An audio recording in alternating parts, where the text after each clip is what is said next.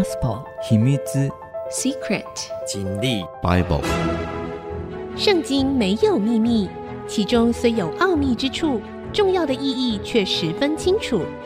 请听曾阳晴为你解密。这里是 IC 之音主播广播 FM 九七点五，欢迎您收听《圣经没有秘密》，我是说书人曾阳晴。这个节目呢，同步在 Spotify。以及 Apple 的 Podcast、Google 的 Podcast 以及 KKBox 上架。如果您在 Podcast 收听，欢迎您按一下订阅，会每一集收到我们的节目，收听方便。如果喜欢我们的节目，也欢迎您到 Apple 的 Podcast 评五颗星，并留下您的心得，给我支持与鼓励。上一次节目我们说到了，呃，这个犹大国基本上已经完全被灭了。被灭了以后呢，南国北国都一个消失在这个亚述的手中啊，一个被灭在巴比伦帝国的手中啊。他们被掳到巴比伦去呢，分好几批。其中犹大国第一批在 B.C. 六零五年被掳到巴比伦地区的这些人当中，有一些年轻人，他们表现极其杰出，以但以理为代表啊。那他原本的应该是这样念的。那但以理呢？他们到了巴比伦地区，哈啊，又因为他们被挑选出来，这些很年轻的十七八岁的年轻人被挑选出来，然后一起受训啊，三年啊，在这个三年过程当中呢，最后考核谁最优秀，就可以留在皇宫里面侍奉巴比伦王啊。那他在 B.C. 六零五年，大概十七八岁啊，一直到古列王元年。但以理还在，波斯王古列王呢？呃，这个时候已经是 B.C. 五三九年了，也就是主前第六世纪，都已经过了六十一年了。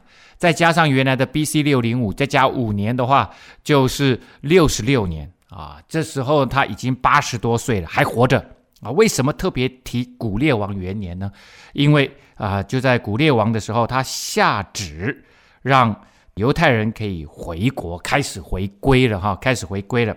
好了，尼布甲尼撒在位第二年，他做了梦，心里烦乱，不能睡觉啊。接着我们就要来看但以理他们是如何真实的在皇宫里面服侍这一位暴君呐、尼布甲尼撒王哈。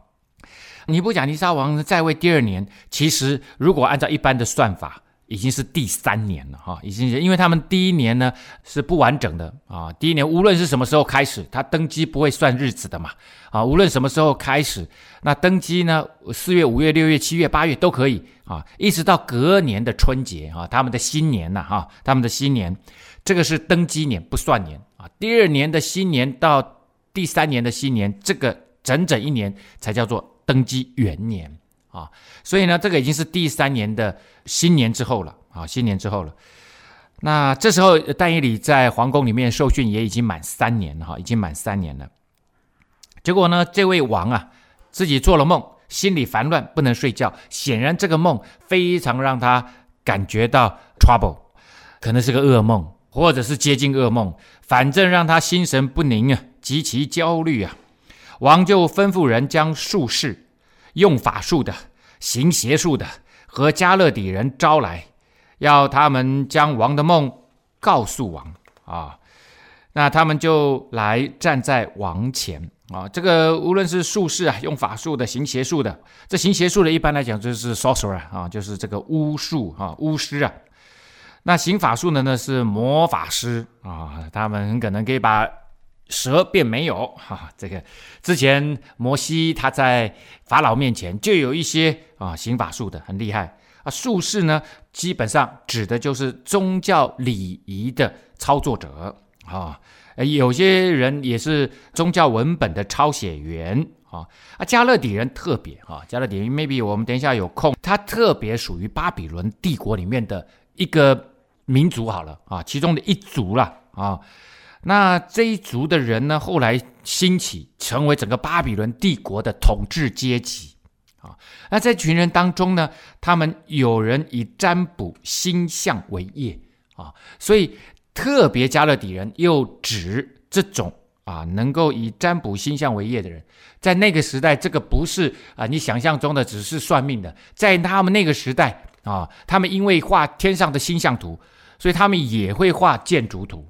啊，因为这个这个图他们都要互相配合的啊，这个天上的星象啊，地上的风水啊，他们都要配合，所以这群人有一点像那个时代的尖端的科学家，要他们将王的梦告诉王，他们就来站在。王前，啊，那这个在雅克德文的文献里面呢，把这些人哈，我刚刚讲的术士啊，用法术的、行邪术的加勒底人，通称为啊乌马努木杜啊乌马努木杜啊，就是隐秘式的大师啊，隐秘式的大师，就是那个那个非常神秘的。隐秘事情的，能够来解释它、说明它的这一些大师啊，这些大师在圣经里面呢，箴言特别写到二十五章第二节啊，这是圣经里面这样写的哈，将是隐秘乃神的荣耀，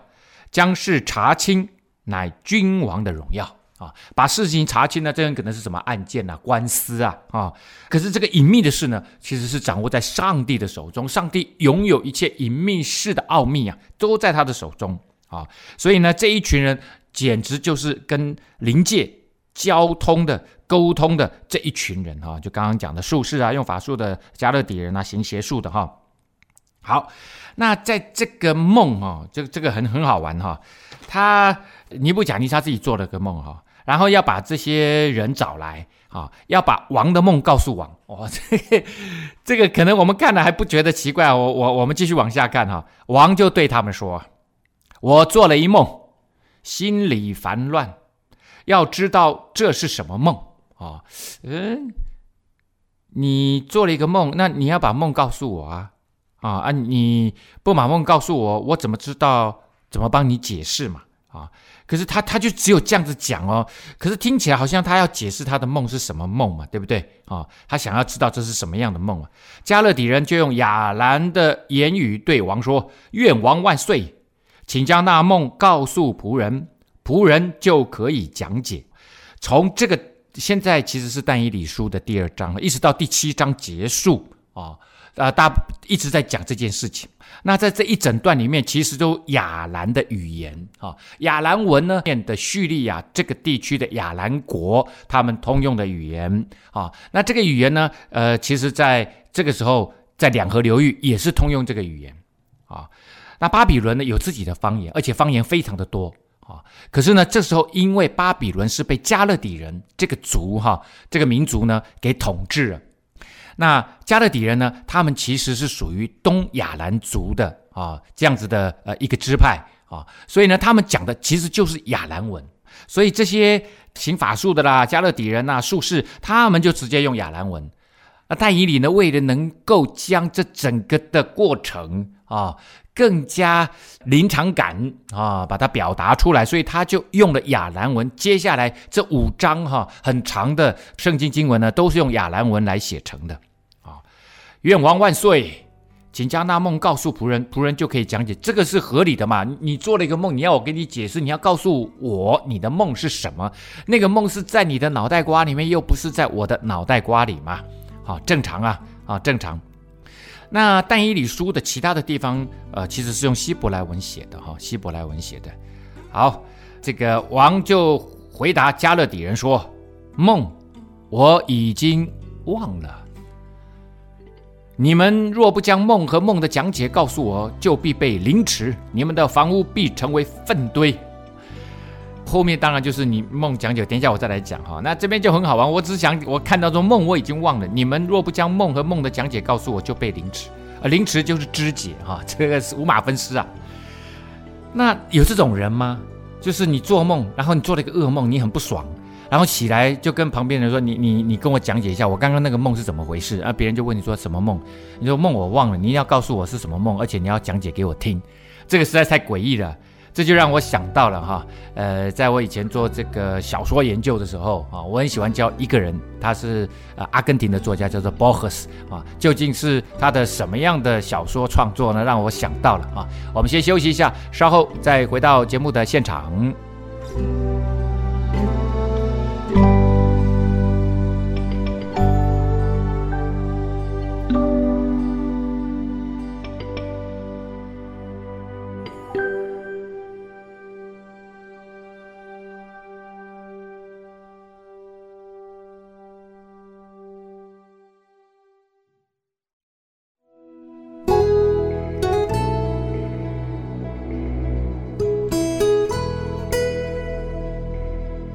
欢迎您回到《圣经没有秘密》，我是说书人曾阳晴。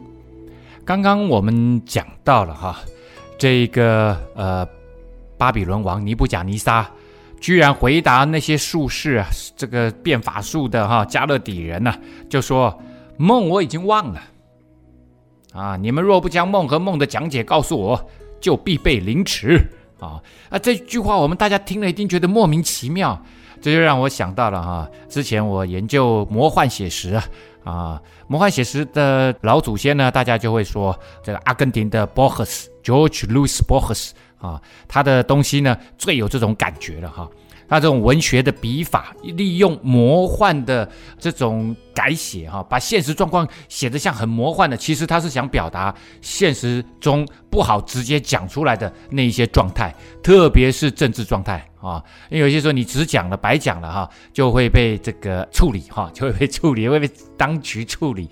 那呃，马奎兹哈，哥伦比亚的作家马奎兹就常常这样写，他是一个记者。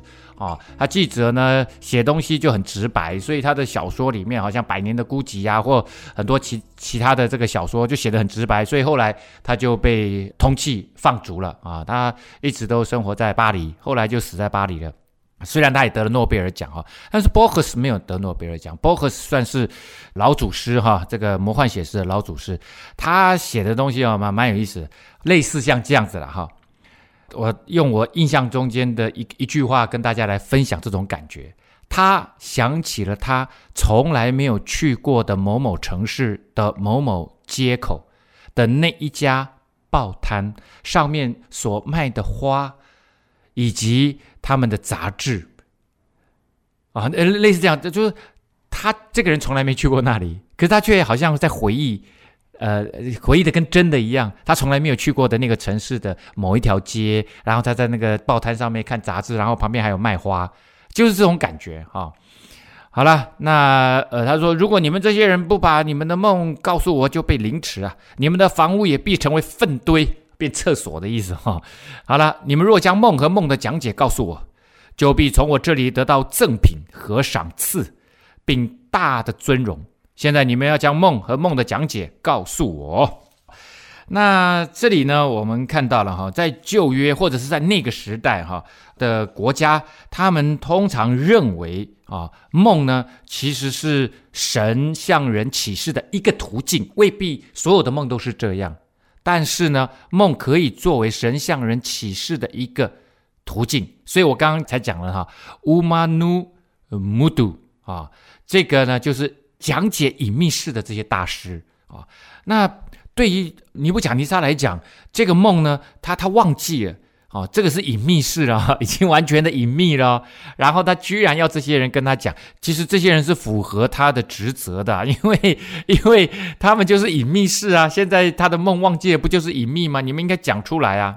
啊，好，那神会借着梦跟人提出警戒或者是劝告啊。在那个时代，他们认为梦呢分为三种，一种就是一般的梦啊，第二种呢就是哦噩梦啊，做到很可怕的梦这样子哈。那第三种呢就是启示预言的梦，来自灵界的，来自神的啊那样子的梦啊。解梦呢通常是由那个时代受过解梦文学训练的专家来执行的，就是我刚刚讲的这一群乌马努姆杜这个术士。用法术的、行邪术的加勒底人，哈，大大概是这一群人。现存资料当中呢，其实来自美索不达米亚，就是我们现在讲的巴比伦或亚述帝国这里的解梦的人跟书文献是最多的，而且多过于我们之前啊讲的埃及啊，比埃及那边还多。埃及大家还记得吗？约瑟替法老解梦。法老做那个梦呢，有七只肥牛出来，七只瘦牛把它吃了啊，七株这个反正就是结了满满的果实的麦子啊哈，结果就被另一个七个很枯瘦的这个麦子呢结不出果子来吃掉啊，后来就代表说有七个荒年啊，在七个呃丰年之后要来临这样子啊，把之前的盛产的东西全部都呃吃光这样子。好，埃及人跟巴比伦人呢，其实都编纂了所谓的解梦的经典啊，在这些经典当中呢，记载了梦的这些例子，还有啊，怎么样能够做最好的解释啊？一般来讲，就是圆解哈的关键。那梦通常是这种象征性的表达啊，解梦者呢，必须能够考察以往的累积的有关梦及其解释的这些。经验资料，所以才会编这种解梦的经嘛，哈。那通常只有梦的主题呢，才是需要圆解的，哈。呃，里面的一些细节呢，不必太过挑。解梦包括呃，辨识梦中象征的含义，宣告它的意义、后果啊，描述事件发生的时间，然后编写一套对这个梦的适当的解释 （interpret） 啊。这个回应呢，可以包括要实行。一些仪式，宗教仪式啊，例如呃驱邪的仪式，以求来抵抗即将要发生的不好的事情啊，或者是君王可以采取什么样的行动啊？那埃及那件事情呢，约瑟就建议他要把之前呃这个丰年所剩余的这些稻子啊、稻谷啊、哈丰收的东西，全部都、呃、先储存起来啊。那那就能够抵挡未来要发生的这些呃饥荒的呃状况，这样子哈。其实我刚刚讲到了哈，他们认为说不需要呃详细解释每个细节哈。这个到了呃，如果以现代来看的话啊，现代的精神医学啊，从弗洛伊德开始哈，他是奥地利人啊，Sigmund Freud 啊。那弗洛伊德呢，他写了这个《梦的解析》这本书哈，非常有名哈，只要稍稍有涉猎的人大概都知道。那对于这个呃，Sigmund Freud 呢，他呃认为哈，呃，他这个书是在一八九九年十一月出版的哈，嗯，离现在已经有两百两百多年了哈，两百多年了。那呃，他呃一开始他就说，呃，梦是我们的潜意识啊，它叫做 subconscious 啊。那后来他他自己把它改掉了哈，呃，现在很多人还是用潜意识哈，他基本上他自己后来不太用这个东西，他是用 unconscious，the unconscious 哈，就是 un 加在 conscious 啊前面啊，然后这个就是形容词，可是前面加个 the 就变成名词，就是人的无意识，他认为人的无意识才是人最深的意识。啊，那人的无意识是人呢，其实有那个求生的本能，是人想要一直活下去，但是人会死啊。人如何能够一直生存下去呢？很重要的一个东西就是性生殖啊。所以呢，可是性跟生殖它基本上会带来的 pleasure 啊，某个程度上面的愉悦。可是我们的社会规范不准我们随便在性或者生殖这件事情上面呃随便跨越规范。啊，因此呢，我们就有一个东西，我们自己意识里面就有一个东西，censorship 啊，会自我检查啊，有一些这个不对的东西，可能只能在你脑海里面发生，啊，像性幻想啊，像这种东西，你不能够把你的性幻想全部怎么样，那拿出来实现，那会非常可怕，啊，会非常可怕。但是呢，在做梦的过程当中，啊，我们人呢，因为意识松动，啊，这个 censorship 也会松动。那个最深的 the unconscious 就会浮现出来啊，就会浮现出来。可是呢，censorship 虽然松动，还是存在啊，所以呢，它会怎么样？它会改编啊，会会让你的这个 unconscious 这个性的冲动啊，会以不同的形式来这个冒出来啊，冒出来就变成你的 dream。那弗洛伊德他常常用自己的梦。啊，来作为解释，因为因为自己的梦最简单嘛，你你还在去问别人的梦啊？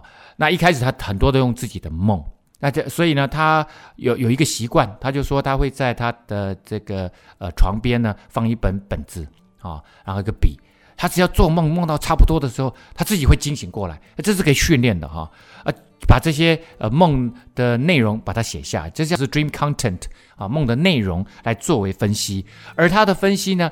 非常接近现在的呃文学的那种象征主义式的分析，把里面的很多细节，它其实都非常考虑进去。这也跟我刚刚讲的哈，在巴比伦地区的这些，它并不那么重视细节，而是以主题为主。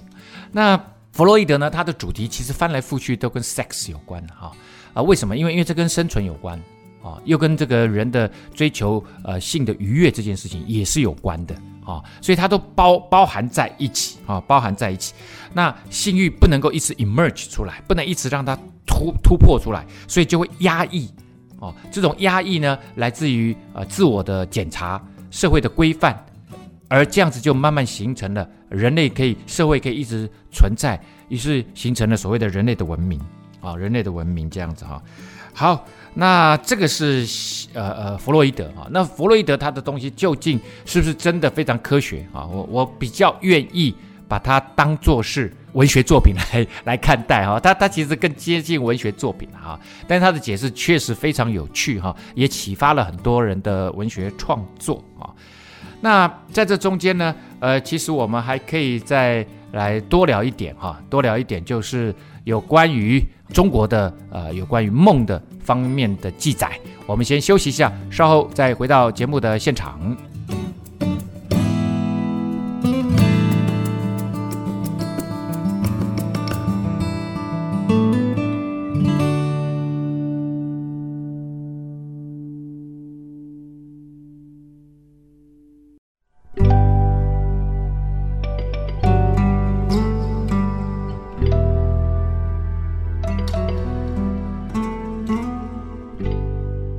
欢迎您回到《圣经没有秘密》，我是说书人曾阳晴。刚刚我们讲到了 Freud 哈，那他这个书呢，第一版其实只印了六百本，而且呢，经过很久很久很久才卖完，所以早期其实并没有引起太大的注意。他修订了至少有八次以上哈，而且从第三版以后呢，加了很多的篇幅哈。我记得那时候我们在上博士班的时候呢，啊、我们的老师。啊，从这个法国学呃这个精神分析的东西回来，啊，我们就读那个原文啊，读得焦头烂额啊，然后呃又读英文的啊，英文读不懂了，老师会把法文跟德文的东西拿出来对照哈、啊，来好好的研究一下哈、啊。那时候我们做 case study 哈、啊，呃，直接做了两年的这个弗洛伊德的呃这个梦的解析的研究哈、啊。那他的东西呢，到最后哈。呃，基本上都环绕着性来做解释啊，因为因为他他的理论就是 the unconscious，就是人的这种驱迫，人的对生命的驱迫，那一定跟性结合嘛，啊，所以基本上所有的东西都在寻找阴茎啦，哈，要不然就是寻找这个这个阴道哦，这样子的一个呃，所有东西都可以变成，都是都是呃这个性器官的变形啊，以及性欲的这种追求啊。所以怎么说呢？我我我基本上，我想现在很多人都已经看出来，他缺乏什么科学论证，可是他用一个非常科学的态度来做这个分析啊。那呃，更多的我我觉得他在我们呃现代的文学、神话、教育各个领域呢，呃，倒是比较有启发性的观点啊。那在所谓的真正的精神医学啊，呃或者心理学好了哈，呃，其实他的贡献没有那么大了哈，没有那么大。好，那我刚刚讲说，我们来看看中国的哈。那中国呢，其实最有名的一本书呢，大概就是《周公解梦书》了啊。可是《周公解梦书》呢，一直要到蛮晚才出来的哈，一直要到《宋史》里面的艺文志啊，才有《周公解梦书》两卷啊，两卷出来。那《周公解梦书》呢，里面它记载的像鬼梦呐，哈，它记载了大概十五六种不同的梦的方式。那这个。分析上面来看的话，就比巴比伦帝国那个时候的分析要来得更精深一点哈。还有生病的梦啦，还有那种寄托的梦，托梦或者是寄梦。寄梦就是感应到他人的吉凶祸福啊，那个托梦就是那个死掉的人呢哈，把梦呢放在你这里来哈，呃，好像要告诉你一些什么事情。还有那种直梦，直梦就是一般的梦哦。就是他，你因为日有所思夜有所梦嘛，啊，他大概就是这样啊。那个直梦就是呃比较呃梦到什么就是什么啊。还有那种象梦，象征性的 symbolic 啊，这个比较多的人解释是用这种 symbolic 的 meaning 的方式来解释梦这样子哈。那病梦他就是认为说，呃，因为是中医嘛，哈，那医理来看的话呢，就是由于你生病了，阴阳不调啊，所引起的这样子的一个梦啊。那这些十五六种梦的，你你仔细来看的话，他们的分析的标准不一呀，啊，有的是直接是什么样的原因造成这个做梦，有的呢是又是一个解释的原则，哈，像像梦，哈。那有一些又根据内容像鬼梦，所以呢，大家看看就好了啊、看看就好了啊、那最早中国有解释梦的这个书籍呢，应该是从《隋书经籍志》里面有《解梦书》二卷，这个最早是那那里出来的。到了明史呢，啊，明公史里面哈、哦，有这个《周公解梦书大全》。啊，那这个就把周公解梦这个东西，呃，就就更扩张了哈，更扩张了。那明朝也有另外一本书哈，《梦林玄解》啊，这个林就是林子的林哈，树林的林，梦林就是很多各式各样的梦啊，玄解能够很深妙的把它解释出来，这是崇祯年间版哈。那敦煌呢？因为我我那时候有做一些敦煌的研究哈，我做。的这个早期基督教从叙利亚进来的这些宣教士呢，他们很可能就是用亚兰文，就是古叙利亚文。那他们来到中国，呃，丝路呢的东方的终点，其实主要是以这个他们之前叫沙洲，也就是敦煌啊为主啊。那进了敦煌就就就等于是已经进了唐朝的国门了，所以他们通常会把很多的。他们呃一些经典，你信奉什么神啊？你就把这个神，你认为这一路上都由他来保守，好，然后你就把这些有关于这个神的一些经典呢，抄录一份，呃，放在那里啊，也当然也会放奉献啊。那后来因为战争的关系哈，呃，特别是五代的时候战争的关系，为了啊能够保全这些经典，而且里面的很多洞哈，那基本上里面有四百多个洞啊。啊，大概只有两百多个洞，里面是有有这些神明的，呃，各式各样的宗教的神明的，呃，祭拜的地方，啊、道教的啦，佛教的啦，啊、那呃，当时他们为了要躲避啊这个战乱，所以呢，他们就用了其中一个洞里面的方丈洞，啊、呃，这里面有很多的洞，哈、呃，其实真的是一个呃寺庙，但是呢，那些因为因为你如果去。敦煌莫高窟看的话，哈，呃，附近周围其实没什么东西啊，就是沙漠啊，呃，所以呢，诶，在那个三维山上面的那些莫高窟的洞，哈，他们就会把它里面又开一个洞啊，就是等于当做这个呃庙的寺庙的住宅，方丈住宅啊，他们叫方丈洞啊，就用了十六、十七洞的呃这个方丈洞呢啊来藏当时的。所有的洞的经典都收集来这里，然后就塞在里面几十万卷，然后再把它用用这个泥巴把它封起来，而且做得非常好，大家都没有发现。一直到了公元一九零零年，才被啊来到这里的一个王道士啊给发现。一九零七年呢，英国的 Ariel Stein 斯坦因来到当中，就盗取了第一大部分的敦煌经典。那因为他不懂汉语，所以呢他。夺去的大概都是中亚地区的这种外语的经典，而后来呢，第二年法国的汉学家也来盗取。那 Becquio 他来到当中呢，因为他他他是汉学家，所以他懂汉语。但当时他是在越南，听到这个消息，立刻就申请了一笔钱，就来到这里伯希和。那他呢也盗取了，他就是拿的主要是汉语的经典。那我我就讲一下哈，那这过了又过了一年，呃，清朝的文部教育部就发现不对劲了，就发现说到处都流传出来这个呃敦煌的经典啊，他们觉得这这这个宝贝不行，就把当时的十六十七洞的藏经洞里面的剩下的经典都运回北京。那在运过程当中呢，你知道各地的县长啦什么哈，又又上下其手。啊，又上下其手，那押运的人呢，也上下其手，所以真正到达清朝文部啊，留在那里的，其实已经是可能一百中间哈，不到三十了，不到二十了哈。好，那在这里面有一本书哈，叫《敦煌文书编号 P 三九零八》啊，就叫做《新集周公解梦书》。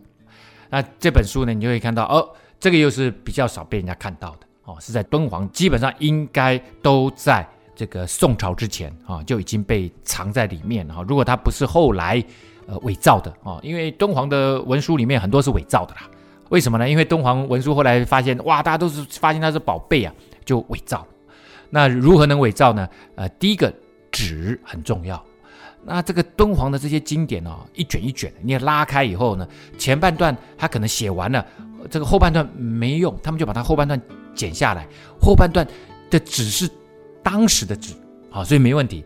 然后呢，他们就会临摹那个那个字，非常非常会临摹那个字，所以写出来大家觉得哎，这个纸没问题啊。那他们也会把它写得古旧古旧的哈。所以呢，那那时候因为。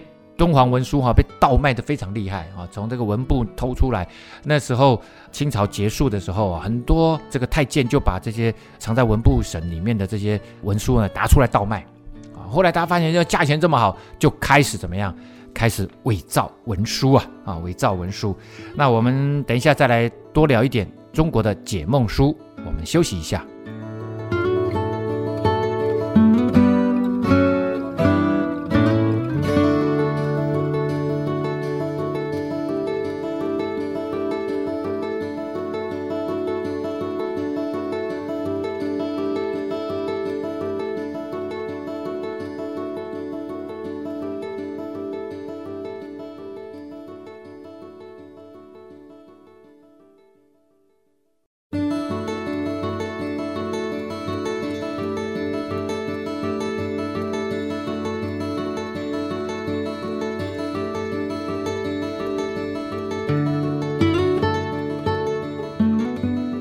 欢迎您回到《圣经没有秘密》，我是说书人曾阳晴哈。刚刚因为尼布甲尼撒他做了一个梦，他自己忘记了哈，我们就聊到了很多哈，我们聊到了弗洛伊德现代的解梦专家的开始哈，然后我们也讲到了中国的梦书哈，还有解梦书，然后也讲到了敦煌的解梦书哈，辛吉周公解梦书啊，那这上古的人对解梦当然是非常的重视哈。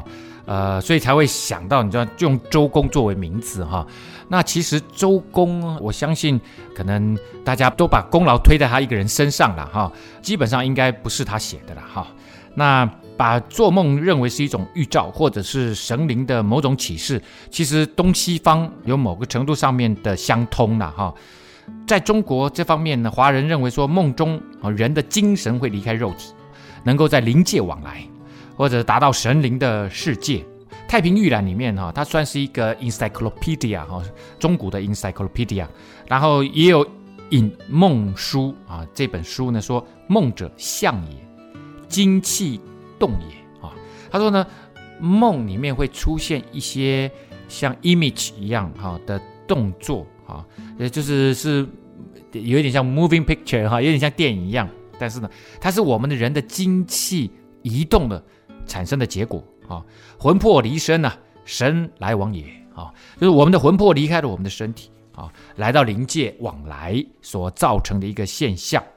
古人呢，当然就认为说，日有所思，夜有所梦嘛哈。一旦做梦以后呢，有一些特殊的征兆，特别是重要人物的征兆啊，像有钱人呐，他就觉得我的梦很重要，或者是君王，那认为他的梦很重要，就必须要有巫师来解梦，通常是这种灵媒呀啊。那敦煌地区呢？哈，因为它是在晚唐五代地区，哈，呃，我刚刚讲的像像类似那样子的辛吉周公解梦书呢，它也会汇集当地呃敦煌地区的解梦书啊，来加以修订编纂啊。但其实呃，在更早期哈，我们在文学作品里面就常常会看到做梦这件事情啊，像魏晋南北朝的小说啊，有什么黄粱一梦呐，啊，人生如梦啊。啊，其实感觉出来，它比较多是要解释，并不是要说明梦本身的 symbolic meaning，而是呢要说梦的出来的这种人生的啊、感悟啊，就是啊，人生就好像一场梦一样。好、啊，你看看我还在煮黄粱，都这个米饭都还没煮熟啊，你在梦中就已经过了一生了。哇，那人生这么快，人生如寄啊啊，人生好像就是白驹过隙啊。白驹过隙是谁讲的？是吕后讲的哈，是这个《史记》里面汉高祖刘邦的老婆吕后呢，为了要去劝张良重新出马，他就讲了“白驹过隙，人生如白驹过隙啊！啊，好像那个骏马，白色的骏马啊，从那个门缝中唰一下就过去了啊，人生一下就走了啊，要好好把握时间呐啊！但是呢，我说这古代的短篇小说啊，并没有那么多强调。啊，这个梦的重要性，但是后来很多人还是觉得，哦，这个梦很重要。不管是道教了哈，正统道藏里面也有非常非常多的占卜梦的资料。那北宋的《太平广记》里面，光是关于梦的故事就集了七卷书啊，这个也是一个 encyclopedia。啊，早期的各项文献的啊，这种百科全书式的文献这样子哈。好，那梦呢就差不多解到这里了啊。那我们继续回到巴比伦啊，尼布甲尼撒王哦，他很生气啊，你们解不出来，我就把你们都通通都肢解了啊，让你们住住像粪堆一样啊。如果解出来，就重重有赏啊。所以这群这个术士呢，就第二次就对王说了，请王将梦告诉仆人，仆人就可以讲解啊。那他们的一般的方式就是这样啊，就是你给梦，我来解梦嘛。没有梦怎么解？哪有这种人呐、啊？你做了梦，然后你说你忘了你的梦是什么，要人家讲出来。王就回答说：“我准知道你们是故意延迟啊，因为你们知道那梦我已经忘了啊，你们知道我忘了，所以你们一直延迟，一直延迟，一直延迟。”那个故意延迟哈，那他很好玩哈。这个我真的觉得但以理是蛮有文学的笔法哈。他说：“我准知道你们是故意买时间哈。那个延迟原原文是用买时间，就是你们故意用这个拖延，是不是想得到什么益处啊？”他的意思哈，你如果不知道梦的内容，你怎么会解梦？好，我我们继续听哈，这个巴比伦帝国的尼布甲尼撒是怎么说的？你们若不将梦告诉我。